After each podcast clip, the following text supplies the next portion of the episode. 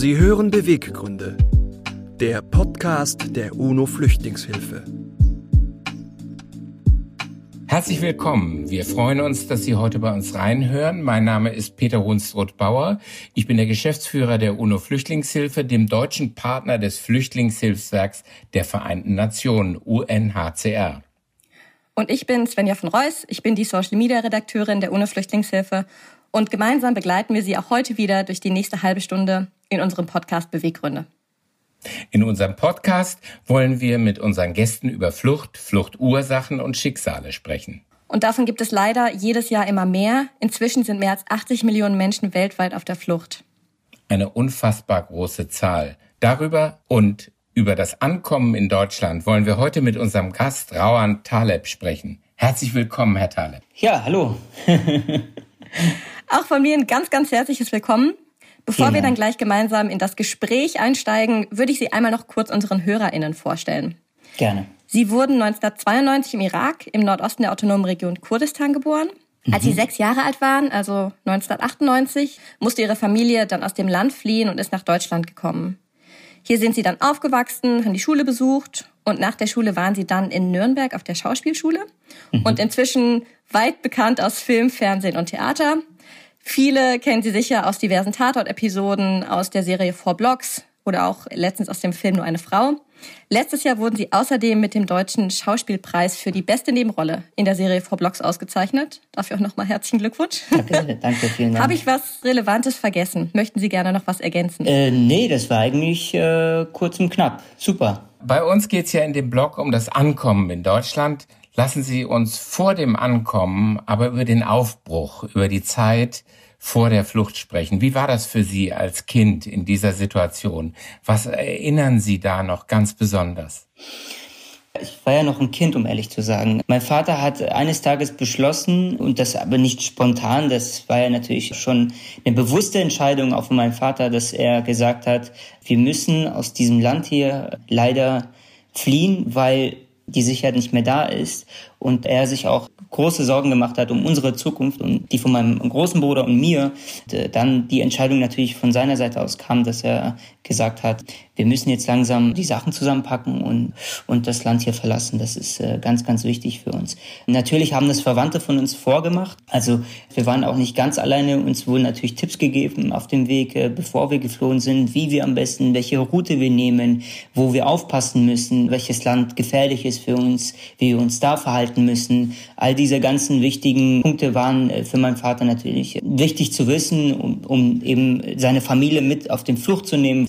Ich kann mir das vorstellen, als, als Familienvater ist es eine Riesenverantwortung, da dann deine Frau und deine Kinder mit auf die Flucht mitzunehmen und da kann alles schiefgehen. Das ist ein Risikospiel. Ja, kann mit ganz großen Verlusten ähm, gerechnet werden. Und deswegen hat er sich vorab schon natürlich viele Infos von meinen Onkels, von meinen Tanten, die schon in Deutschland waren, an Informationen geholt und hat sich dann das alles zusammengetrommelt und hat dann beschlossen, dass wir dann gemeinsam fliehen. Können Sie sich noch an die Situation, an die Atmosphäre in, in Ihrer Familie oder vielleicht auch in der erweiterten Familie erinnern, wie sich das angefühlt hat? Also sowohl in Ihrer Kernfamilie, die dann aufgebrochen ist, mhm. als auch in der Familie, die zurückgeblieben ist. Äh, natürlich, äh, klar, eine gedrückte Stimmung für alle, eine besorgte Stimmung für alle Beteiligten. Klar, es ist auch immer mit einer Gefahr verbunden, wenn man sagt, ja, wir wollen jetzt das Land verlassen. Ich, ich kann meine Tanten total nachvollziehen, die dann gesagt haben, wir wollen das Land in der wir jetzt sind, also in meiner Heimatstadt äh, Sulemania, in der wir sind, ähm, wir wollen das Land nicht verlassen, weil wenn wir alle das Land verlassen würden, würde das äh, würde die Stadt eine komplette Geisterstadt werden und auch unser, unsere Kultur und unsere Heimat würde einfach zunichte gehen und das wollen wir einfach nicht. Und da habe ich natürlich die Meinung der anderen auch verstanden. Also viele meiner Tanten, viele meiner Onkels sind noch dort geblieben, um einfach dort zu sagen, äh, egal was passiert, wenn wir hier sterben, dann sterben wir hier in unser Land und dann wird es so sein, wie es ist. Und irgendwo wird schon Hilfe kommen. Also entweder wird die, ja, ich weiß nicht, wird die NATO uns helfen oder die UNO wird uns, irgendwie wird uns jemand da helfen. Wir werden da nicht, glaube ich, zugrunde gehen. Aber trotzdem war es einfach für meinen Vater und für einige meiner Onkels wichtig, dass die einfach äh, uns die Sicherheit geben und auch denen selbst die Sicherheit geben, zu sagen, wir wollen ein sicheres Land, ein geschütztes Land haben, wo wir einfach keine Sorgen mehr haben. Und deswegen war die Entscheidung einfach zu sagen, wir fliehen aus der Heimat. Sie waren damals sechs Jahre. Wie war das? Wie muss ich mir das vorstellen für den sechsjährigen Rauand? Mhm. Wussten Sie, dass es jetzt ein Aufbruch bevorsteht, der möglicherweise bedeutet ein ganz spätes oder überhaupt nicht mehr Wiedersehen von Onkels, Tanten, Familien im weiteren Sinne? Oder war das für das Kind ein Abenteuer, wir brechen auf, ja. äh, mhm. wie eine große Reise? Also ich, ich muss ehrlich sagen, tatsächlich, also für mich war das wie ein Abenteuer. Ich habe das total genossen. Ich dachte, wir machen Urlaub. Meine Eltern haben ja auch gesagt, wir machen Urlaub. Die haben ja nicht gesagt, dass in der Heimat Krieg ist und wir abhauen müssen und die Sachen zusammenpacken müssen. Das war, ähm, also die haben uns eine schöne Kindheit beschert. Das muss ich denen schon auf jeden Fall lassen, meine Eltern. Das war diese positive Energie, die ich die ganze Zeit als Kind hatte. Ich war einfach verspielt. Ich habe meine Spielzeuge mitnehmen wollen. Ich dachte, wir machen Urlaub. Es war ja auch Urlaub. Für uns war es Urlaub. Es war schön schöner Urlaub, nur eben äh, auf Dauer. Also das komplette Land eben verlassen und ein neues Land besuchen, beziehungsweise dann für immer dort bleiben das war dann ein dauerhafter Urlaub, sag ich mal. Und es war für mich einfach eine schöne Reise. für meinen Bruder auch, natürlich, aber für meine Eltern nicht. Die hatten natürlich immer Sorge gehabt, dass irgendwas passiert. Auch als wir in Griechenland waren äh, und, und die Grenzkontrolleure uns versucht haben, äh, mit Spürhunde aufzusuchen, wo wir uns dann versteckt haben und die uns dann erwischt haben, aber Gott sei Dank dann auch freigelassen haben. Da waren so Momente äh, auf der Flucht, die wirklich sehr, sehr haarscharf waren. Aber nichtsdestotrotz haben wir es überlebt und sind gut angekommen in Deutschland. Und das war, das war das Wichtigste für meine Eltern. Für uns Kinder war es ein totaler Abenteuer. Es war halt mit Spiel verbunden, da haben wir Kinder kennengelernt auf der Flucht. Auch als wir in Flüchtlingslagern waren in Griechenland, haben wir dort ähm, in so einem kleinen See uns ähm, mit Pappkartons irgendwie versucht, so ein Boot zu bauen, was da nicht funktioniert hat. Und also total verspielt, total verspielt. Und auch wir wohnen in Italien total mit so vielen Kindersachen und Spielzeugen beschenkt. Also da gibt es so viele Sachen, die mir noch in der Erinnerung geblieben sind, äh, die aber auch mit einer schönen Erinnerung verbunden sind. Das muss man schon sagen was eine wahnsinnige Leistung, dass sie, ihre Eltern es geschafft haben, dass sie aus dieser Zeit tatsächlich hauptsächlich positive Erinnerungen mit haben. Ja, das ist ja, ja, was Besonderes. Haben Sie, haben Sie nochmal mit Ihren Eltern später drüber geredet, über, über die Flucht? Oder ist das gar nicht mehr? Äh, doch, doch, worden? klar. Für, sonst, sonst äh, wüsste ich ja die ganzen Infos nicht. Sonst, also ich habe schon mit meinen Eltern darüber gesprochen. Sie haben sich aber, es ist schwierig, weil sie sich bisschen weigern, alles zu sagen. Also ich weiß bis heute noch nicht viele Infos darüber, wie die Flucht wirklich war. Und ich versuche dann immer wieder Infos rauszuholen, auch von meinem Onkel, weil mein Onkel wusste auch viel, weil mein Onkel und mein Vater haben immer parallel versucht zu telefonieren oder zu kommunizieren auf der Flucht, weil damals gab es ja keine Handys, da gab es ja keine Navigation oder wie, wie kann ich jetzt von da und dahin kommen, da gab es ich weiß nicht, ich glaube, mein Vater hat sich einfach einen Plan gemacht, anhand dessen, was mein Onkel ihm gesagt hat, welche Route er nehmen soll und welchen Weg er gehen soll. Also alles nicht digital, es war alles manuell. Man musste es irgendwie, ja, mit Stift und Papier hinkriegen, wie man die Route, in welche Route man äh, gehen muss, damit man nach Deutschland ankommt. Das, ich glaube, das hat das Ganze nochmal erschwert. Deswegen hat mein Vater und mein Onkel immer versucht zu kommunizieren, weil die ja natürlich schon vorgeflohen sind, sag ich mal. Und mein Onkel immer schon die ganzen ganzen Richtungen wusste und die Wege wusste. Die Erfahrung auch. Genau, auch die Erfahrung dann auch mein Vater immer mitgeteilt hat, dass wir da und da aufpassen müssen, dass wir den und den mit dem und dem reden sollen oder mit dem und dem nicht reden sollen. Sie sind über Griechenland dann nach mhm. Italien gekommen. Mhm. Wie ging es dann weiter nach Deutschland?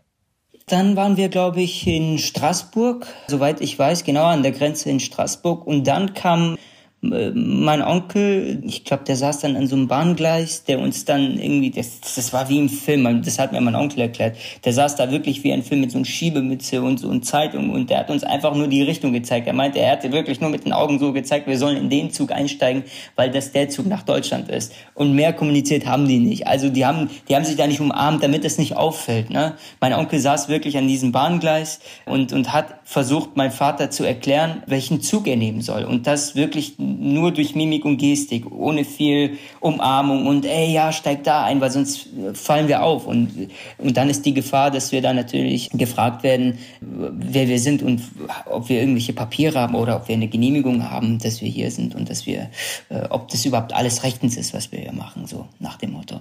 Aber mhm. das hat alles dann gepasst und dann hat natürlich mein Onkel uns sehr, sehr geholfen, dass wir hier in Deutschland ankommen. Und Sie und Ihr Bruder haben das auch direkt verstanden. Wir mhm. dürfen jetzt nicht auf den Onkel zulaufen und dürfen ihn begrüßen. Genau. Naja, wir waren eigentlich noch zu klein. Wir haben ihn wahrscheinlich nicht entdeckt. Mein Vater hat ihn entdeckt. Und mein Vater wusste sofort, wenn er jetzt dahin laufen würde zu meinem Onkel, dann gibt es eine riesen Umarmung, ein riesen Geheule und ähm, das Wiedersehen miteinander und viel Gespräch miteinander. Und das, das wollten wir halt vermeiden. Mein Vater hat ihn natürlich von Weitem gesehen. Klar, es ist ja sein Bruder. Und er hat ihn einfach sofort gezeigt, steig da ein. Und dann war es auch, äh, dann sind wir da direkt eingestiegen und haben ihn nicht viel gesehen. Also wir haben ihn auch nicht begrüßt. Das weiß ich auf jeden Fall noch. Wie war es denn danach? Können Sie sich noch an die erste, die wirklich allererste Zeit in Deutschland erinnern? Mm, ja, wir waren anfangs in Bayreuth, äh, das war ein Flüchtlingsheim in Bayreuth, da mussten wir erstmal wirklich versuchen klarzukommen. Das war sehr, also heruntergekommenes Flüchtlingsheim, womit wir uns nicht großartig identifizieren konnten und uns auch sehr, sehr unwohl gefühlt haben. Und danach, ich habe da nicht mehr so viel Erinnerung. Ich weiß nur, dass wir uns da nicht sehr, sehr wohl gefühlt haben und dann weitergeflogen sind nach Nürnberg, weil meine, weil die Geschwister von meiner Mutter dort waren und uns empfohlen haben, dass wir nach Nürnberg kommen sollen. Und dann waren wir dort anschließend in so einem Asylantenheim wo wir, wo verschiedene Nationen aus Kroatien, aus, was weiß ich, aus, ich glaube sogar, da waren Russen mit dabei, da waren Iraker waren auch mit dabei, Araber, es war so bunt gemischte Nationen miteinander und dann hat natürlich jede Nation seine eigene Art und Weise zu kommunizieren, weil man versteht sich ja nicht miteinander. Entweder man kann Englisch oder man kann nicht Englisch. Und natürlich konnte mein Vater Englisch, aber es gab viele, viele, ähm, viele Erwachsene in diesem Flüchtlingsheim, in diesem Asylantenheim, die einfach nicht gut kommunizieren konnten. Und natürlich gab es dann auch Reibereien untereinander und dann gab es viel, viel Frustration untereinander und, und ähm, viel Weinen, viel Angst und damit ist alles natürlich auch bisschen, hat das Ganze ein bisschen erschwert für uns, weil wir irgendwie klarkommen mussten und wir uns das Zimmer auch mit einer anderen Familie teilen mussten. Also wir waren in so einem Zimmer mit einer anderen Familie, vorläufig erstmal, bis wir dann äh, getrennt wurden und äh, als Familie, also als vierköpfiger Familie, dann einen eigenen Raum bekommen haben, mit so mit Doppelbetten quasi. Und dann äh, wurde uns jedes einmal die Woche immer so kistenweise Essen hingestellt vor die Tür, damit wir ja auch was zu essen haben sozusagen. Aber es war, es war Damals für uns war es, für die Kinder war es immer noch eine schöne Zeit. Wir haben es immer noch genossen, weil auch in, die, in diesem Flücht, in diesem Asylantenheim gab es auch einen extra Stock, wo Kinder eben spielen konnten, wo die miteinander kommunizieren konnten. Auch wenn die Sprache nicht gleich war, konnte man miteinander super äh, kommunizieren und super harmonieren. Und das war für uns einfach das Schönste. die Flucht sozusagen. ja. Sie haben ja auch mal gesagt, die Flucht war schön ja. und in einem früheren Interview. Ja, genau. Und man kann das nachvollziehen, wenn man ihre Schilderungen hört, wie das für das Kind war. Ja. Für die Eltern war natürlich das eine wahnsinnige Herausforderung. Und jetzt hatten Sie ja Familie und äh, Onkels und Tanten in Nürnberg. Wer oder was hat Ihnen denn dann besonders geholfen in dieser, der Familie insgesamt in dieser Situation? Ich kann mir vorstellen, als Kind, wenn man spielt mit anderen gleichaltrigen Kindern, älteren oder jüngeren, egal, dann hat man da schon eine erste Brücke. Was, was waren so die ersten Ankommensbrücken für ihre Eltern? Also ich glaube, dass, dass mein Vater sich einfach sehr, sehr schwer getan hat. Ich weiß es nicht. Ich weiß nur, dass wir durch, natürlich haben uns äh, die Tanten und Onkels äh, enorm geholfen, das muss man auf jeden Fall sagen. Aber wer uns wirklich, wirklich geholfen hat, war eine Dame, die eine Eigentumswohnung besaß. Also ich erzähle mal nur die Zeit danach, als wir im, im Asylant, in Nürnberg in Asylantenheim waren und dann quasi aus der Geschichte dann draußen waren. Ähm, mein Vater hat eine Dame kennengelernt. Ich weiß nicht, wo er diese Dame kennengelernt hat, die uns wirklich mit der Bürokratie geholfen hat, die uns, äh, die hatte damals eine Eigentumswohnung gehabt und die hat uns dort eine Eigentumswohnung gegeben. Ich weiß nicht für welchen Preis. Natürlich hat mein Vater dort äh, in der Zeit dann auch gearbeitet, so dass wir uns dann die Miete zahlen. Aber ich glaube, dass die Miete einfach nicht so hoch war. Wir haben uns mit der Dame, die aus Deutschland kam, sehr, sehr gut verstanden. Sie hat uns sehr geholfen. Sie hat uns viele, viele Wege mitgegeben oder beziehungsweise viel Bürokratie entlastet, so dass wir, dass wir auch die Welt verstehen, weil die deutsche Bürokratie für uns einfach sehr, sehr schwierig war zu verstehen. Und da kam natürlich eine Dame, die uns äh, einfach, sagen wir mal, an die Hand genommen hat und uns den Weg gezeigt hat, dass es in diese Richtung geht und dass wir uns da und da so verhalten müssen. Und so nach und nach haben wir uns dann immer integriert. Mein Vater hat einen Job dann gefunden, meine Mutter hat uns natürlich weiterhin noch als Mutter versorgt, so dass sie eben daheim geblieben ist und auch Hausfrau war. Und das, das ging dann, das nahm immer mehr und mehr Lauf und mehr und mehr haben wir uns einfach hier in Deutschland angepasst. Das hat natürlich am Anfang ein bisschen gedauert, weil wir einfach die Welt erstmal nicht verstanden haben. Du, bist erstmal in so einem fremdes Land, das, das einfach, wo dir kein Mensch helfen kann, wo du einfach kein Wort verstehst. Und dann musst du neben, eben dich versuchen, an Leute anzupassen. Du musst auch Leute suchen, die dir helfen. Und auch die Asylanten untereinander haben auch sich immer wieder Tipps gegeben. Ihr müsst jetzt dahin, ihr müsst zu die und die Behörde, ähm, die und die Formular müsst ihr so und so ausfüllen. Also so haben wir uns einfach nach und nach verständigt, wie Deutschland funktioniert und wie auch, ähm, wie es mit den Papieren dann eben auch funktioniert. Sie haben ja gerade schon die Bürokratie beschrieben und erwähnt als eine besondere Herausforderung ja. der ersten Zeit mhm. und natürlich auch die Sprache. Gab es da sonst noch was oder Situationen, die Ihnen, die Sie sich erinnern, die besonders schwierig waren? Mhm. Ich glaube, dass wir nicht so viel Probleme hatten am Anfang, auch in, in Hinsicht auf die äh, Flüchtlingspolitik sozusagen, so dass ja, dass viele Menschen dagegen waren, als wir als wir in Deutschland waren. Das, das Gefühl haben wir jetzt nicht bekommen. Wir haben schon so ein Willkommensgefühl gehabt. Das muss man auf jeden Fall sagen. Ich weiß auch nicht, warum es damals anders war als jetzt. Wenn ich mir die Geschichte jetzt anschaue, was 2015 auch passiert ist, dann liegen natürlich äh, Welten dazwischen, weil ich mir mit Sicherheit nicht vorstellen kann, auch anhand die, was meine Eltern mir erzählt haben, dass es damals einfach viel gefährlicher war, wenn man nach Deutschland kommt und eben nicht willkommen ist. Und das Gefühl, wenn man wirklich nicht willkommen ist, da fühlt man sich einfach da nicht wohl. Wir, das Gefühl hatten wir eben nicht. Als wir in Deutschland waren, waren wir total happy und konnten uns auch schnell anpassen. So, ich kann mich, ich kann mich ehrlich gesagt nicht erinnern, was noch Schwierigkeiten, äh, was uns noch Schwierigkeiten bereitet hat. Vielleicht meine Eltern, klar, weil sie immer Angst hatten, dass wir jederzeit abgeschoben werden.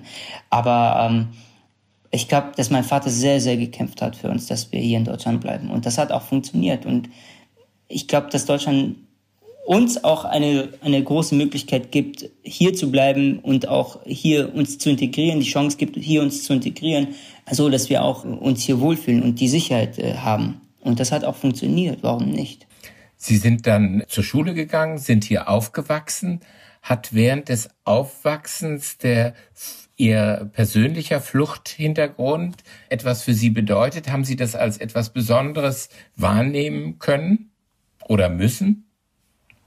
Mm, nee, ehrlich gesagt nicht. Also wir waren ja auch in der Klasse, auch in der Schule waren wir immer total bunt gemischt. Also ich habe jetzt kein, ich war auf keiner privaten Schule, ich war auf einer ganz normalen Grundschule und dann und dann äh, habe ich dort Kinder kennengelernt, die auch aus verschiedenen Nationen kamen und das war natürlich total schön, auch auch mit den mit den deutschen Kindern. Also äh, was ich damit sagen will, ist, dass wir einfach wertfrei waren. Wir haben nicht bewertet, wir haben nicht großartig als Kinder nachgedacht. Wir haben einfach unsere Zeit, in der wir in Deutschland waren, total genossen. Und das war für uns die ganze Zeit ein Abenteuer.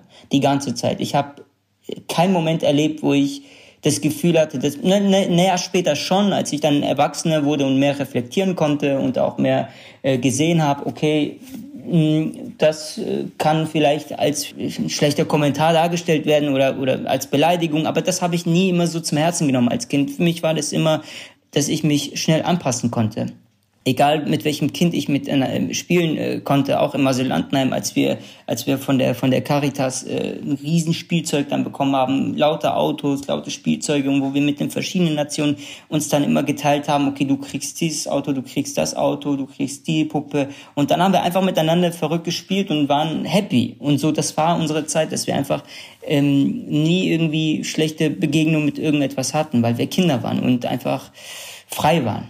Wir waren im Gedanken auch frei. Wir haben nicht bewertet und gesagt, okay, du bist Deutscher, wir schließen dich aus oder der Ausländer wird ausgeschlossen oder sonstiges. Wir waren alle frei und happy. Haben Sie das Gefühl, das hat sich heute geändert? Also haben Sie das Gefühl, der Umgang mit Ihrem Fluchthintergrund ist heute nochmal speziellerer? Also Thema Flucht bleibt immer aktuell. Das Gefühl habe ich auf jeden Fall. Es wird, sobald es Krieg gibt auf dieser Welt, wird es immer das Thema Flucht geben. Und das finde ich immer sehr schade, weil das Problem eigentlich fast, naja, es wird eigentlich nie behoben. Das Problem wird nie weg sein. Das, sobald es Kriege wird es immer Menschen geben, die, äh, die fliehen müssen. Klar, weil das Land total dann in Schutt und Asche steht und Existenzen bedroht werden, Sicherheit bedroht wird ähm, und, und, äh, und äh, Leben zerstört werden. Selbstverständlich äh, will doch jeder Sicherheit. Selbst in Deutschland, wenn hier in Deutschland einen Krieg geben würde, würden, glaube ich, zig von Menschen Sachen zusammenpacken und woanders hinfliehen oder irgendwie entweder nach Spanien oder Italien oder in die Nachbarländer versuchen zu fliehen. Das kann ich mir durchaus vorstellen. Aber man muss natürlich beide Seiten verstehen. Klar, auf der einen Seite Millionen von Menschen versuchen zu fliehen, auch jetzt aktuell, in, äh, als 2015 viele Syrer versucht haben zu fliehen, dass Deutschland, äh, natürlich, dass dann Merkel eben sagt, okay, wir nehmen die alle auf, aber dann schon auch ein bisschen Überforderung da ist und nicht wissen, wohin mit den, mit den ganzen Menschen. Wie finden wir da eine Lösung? Und letzten Endes finde ich, dass es in Deutschland durchaus, dass wir viele aufnehmen können und dass es immer Wege gibt, wenn man nur möchte. Wenn Menschen in, in, in Not sind, dann müssen wir, müssen wir wirklich auch wir Menschen, die nichts mit Politik zu tun haben, müssen einen Weg finden, uns zusammenzutun und sagen, hey, lasst uns einfach irgendwie Menschen äh, unterstützen, egal in welcher Form. Wir müssen uns einfach zusammentun und, und einen Weg finden und, und hier eine, eine, eine Lösung für die Menschen finden, weil uns ging es damals auch nicht äh, hervorragend und, und wir haben es trotzdem geschafft. Ja, das ist auch immer mit einer Angst verbunden.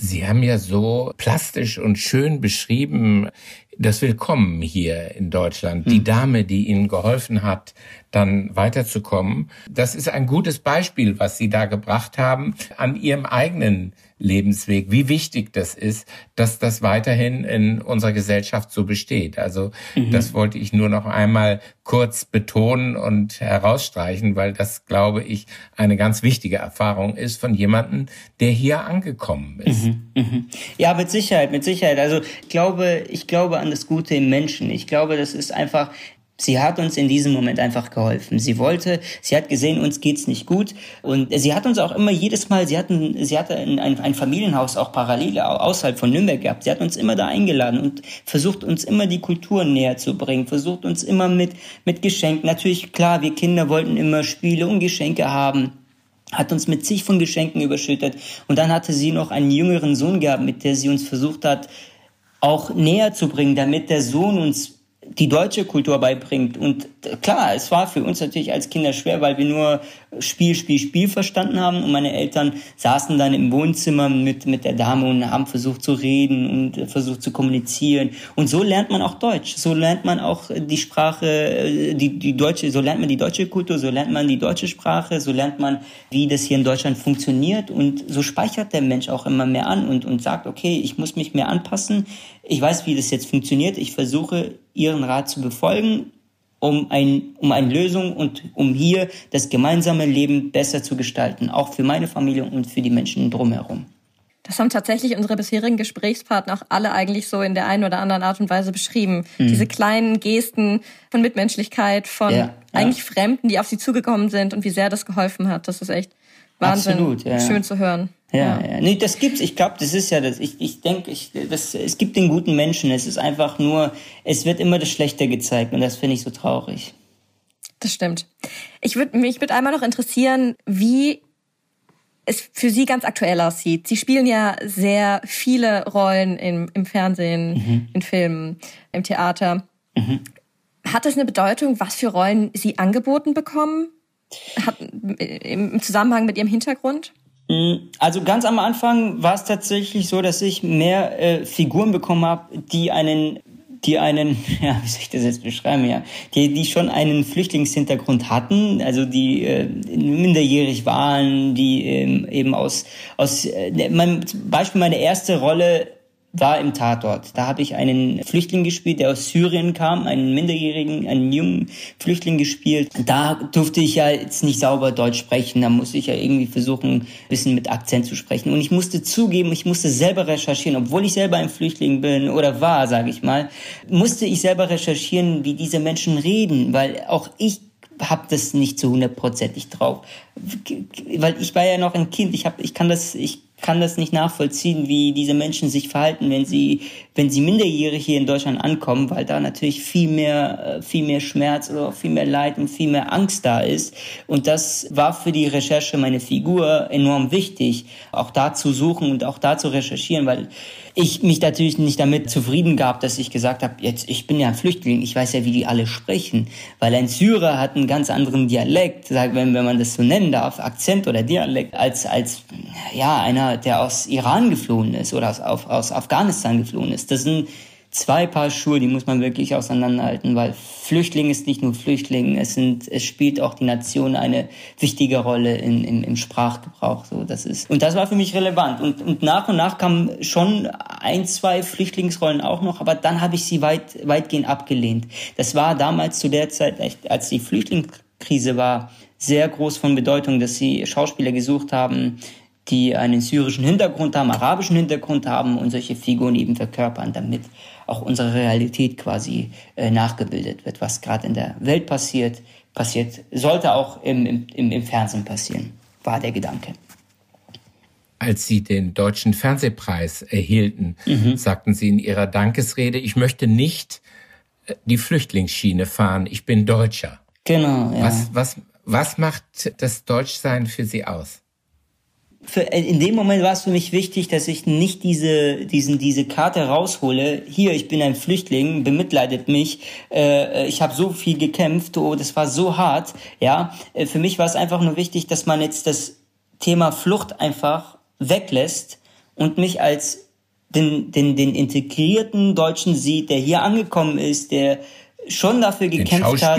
Genau, auch als Schauspieler, auch als Mensch hier anerkannt wird und nicht immer abgestempelt als, als den Flüchtling. Äh, und ich wollte auch dass die, auf die Geschichte nicht eingehen, auf meine Geschichte nicht eingehen, wie schwer wir es hatten, als wir geflohen sind und die Leute nochmal damit zu zeigen, äh, hier, das war kein einfacher Weg und jetzt habe ich es geschafft, sondern ich als Schauspieler habe dafür hart gekämpft. Das ist, glaube ich, relevanter, als zu sagen, ich als Flüchtling habe gekämpft und bin hergekommen und guckt mal. Ich meine, dass die Leute wissen, dass ich jetzt kein Deutscher bin, das sieht man, da muss man uns jetzt nichts vormachen, das weiß ich ja.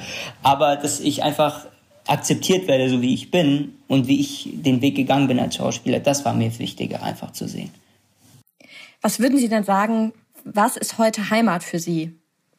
Puh, das ist schwierig. Ich glaube, Heimat, Heimat, Heimat ist schon größtenteils Deutschland, das muss ich sagen, weil wenn ich jetzt zurück in meine Heimat fliegen würde, dann, dann wäre ich dort Stückchen fremd, weil ich schon die Kultur so ein bisschen oder die Sprache auch so ein bisschen nicht mehr so ganz, ganz, ganz drauf habe, wie, wie meine Verwandten dort oder wie meine Cousins dort, die astreine kurdische Sprache besser beherrschen als ich. Ich bin ich bin vor, vor fünf Jahren wieder zurück in die Heimat gereist und, oder ich glaube, das war, nee, vor sieben Jahren, Verzeihung, vor sieben Jahren bin ich in die Heimat gereist und da war ich, habe ich mich selber fremd gefühlt, weil ich dort schon so viel einfach, ja, es war alles wieder so, es war so fremd für mich. Ich musste mich wieder komplett anpassen. Und, und so ist es auch, äh, so ist es auch hier. Also ich bin, ich bin hier, für mich bin ich total, ich bin glücklich, dass ich hier bin und hier ist meine Heimat, habe ich das Gefühl. Mehr und mehr. Aber auch meine Heimat Kurdistan. Das, das sind meine Wurzeln, die werde ich natürlich nicht vergessen. So, und wenn man beides zusammennimmt, die Heimat Kurdistan und die Wurzeln und die mhm. Heimat in Deutschland, was, was ist dann für Sie das Ankommen hier? Was bedeutet das Ankommen?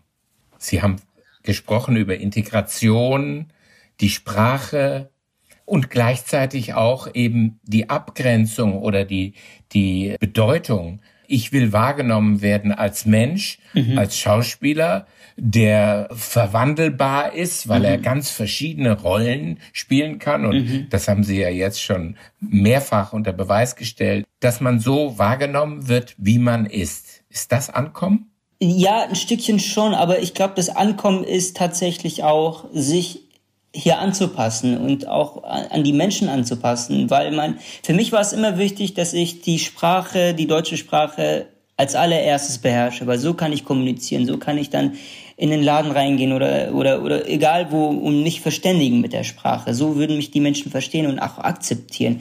Wenn ich jetzt weiterhin noch mit einem großen Akzent oder mit, mit einem, ja, mit einem, Undeutlichkeit weiterhin noch sprechen würde, auch nach 30 Jahren, dann weiß ich, dass ich etwas vielleicht nicht ganz richtig gemacht habe und ich mich vielleicht da noch ein bisschen bemühen muss.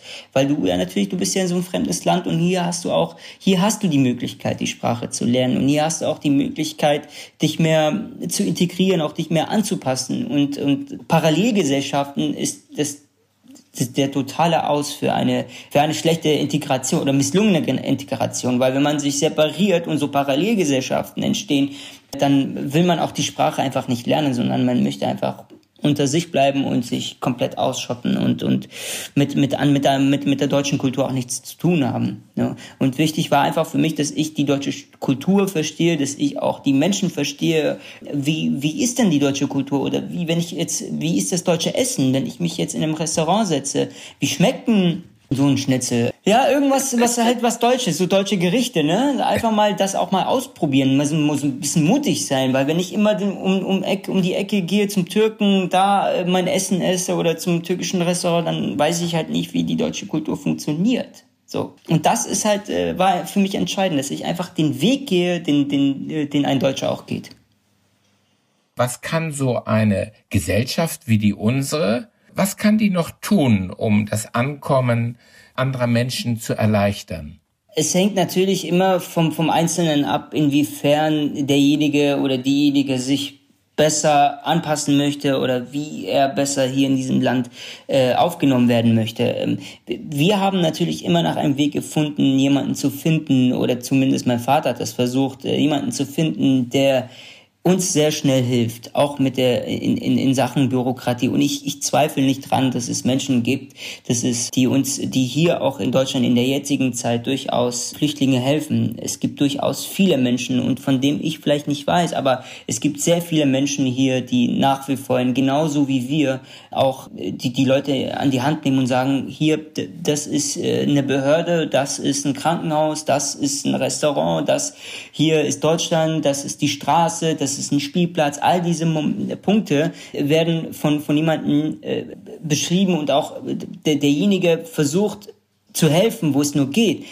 Was man vielleicht noch machen könnte, ist, glaube ich, dass man einfach die Bürokratie ein bisschen erleichtert. das wäre jetzt mein Vorschlag, um das Ganze ein bisschen schneller voranzutreiben, weil es ist wirklich ein, ein äh, ja, es ist, es ist nicht einfach. Es ist auch die Asylpolitik ist nicht ganz ohne, ne? Das ist wirklich ganz schwierig. Ähm, aber ich verstehe es. Es ist halt, es ist halt ein Land, das hat Ordnung, das hat, das hat Struktur und da, da muss man sich halt anpassen. Und die Leute, die eben nicht aus, aus Deutschland kommen oder zumindest hergeflohen sind, die haben in ihren Ländern nicht die Art von Struktur vielleicht oder nicht die Art von Bürokratie. Und da, das, da scheitern halt viele dran, wenn sie halt solche Formulare kriegen, die sie ausfüllen müssen. Ne? Das, das versteht einfach keiner. Das, das würde wahrscheinlich nicht einer verstehen, der selbst hier 20 Jahre ist. Ne? Das, das sind so Punkte, die ich halt wirklich gerne anspreche und sage, vielleicht die Asylpolitik bisschen runterschrauben oder die ganzen Formulare oder Unterlagen einfach nicht so erschweren, dass man einfach nichts versteht. Es gibt Menschen, die helfen, mit Sicherheit, mit Sicherheit. Und äh, davon vielleicht hoffentlich noch mehr. Das ist doch ein sehr, sehr schönes Schlusswort eigentlich. Mhm. Dann tatsächlich, es gibt viele, viele gute Menschen mit und Sicherheit, wir freuen uns, dass wir sie ein bisschen sichtbarer machen können, auch mit unseren Gesprächen und unsere Gäste erzählen uns einfach tolle Geschichten, wie dann doch irgendwie ganz kleine Gesten ihnen geholfen haben. Genau. Und auch ganz herzlichen Dank. Ja, vielen Dank Sie für euch. das Gespräch und die Zeit. Ja, danke. Ja, danke auch, auch euch. Auch von mir ganz herzlichen Dank.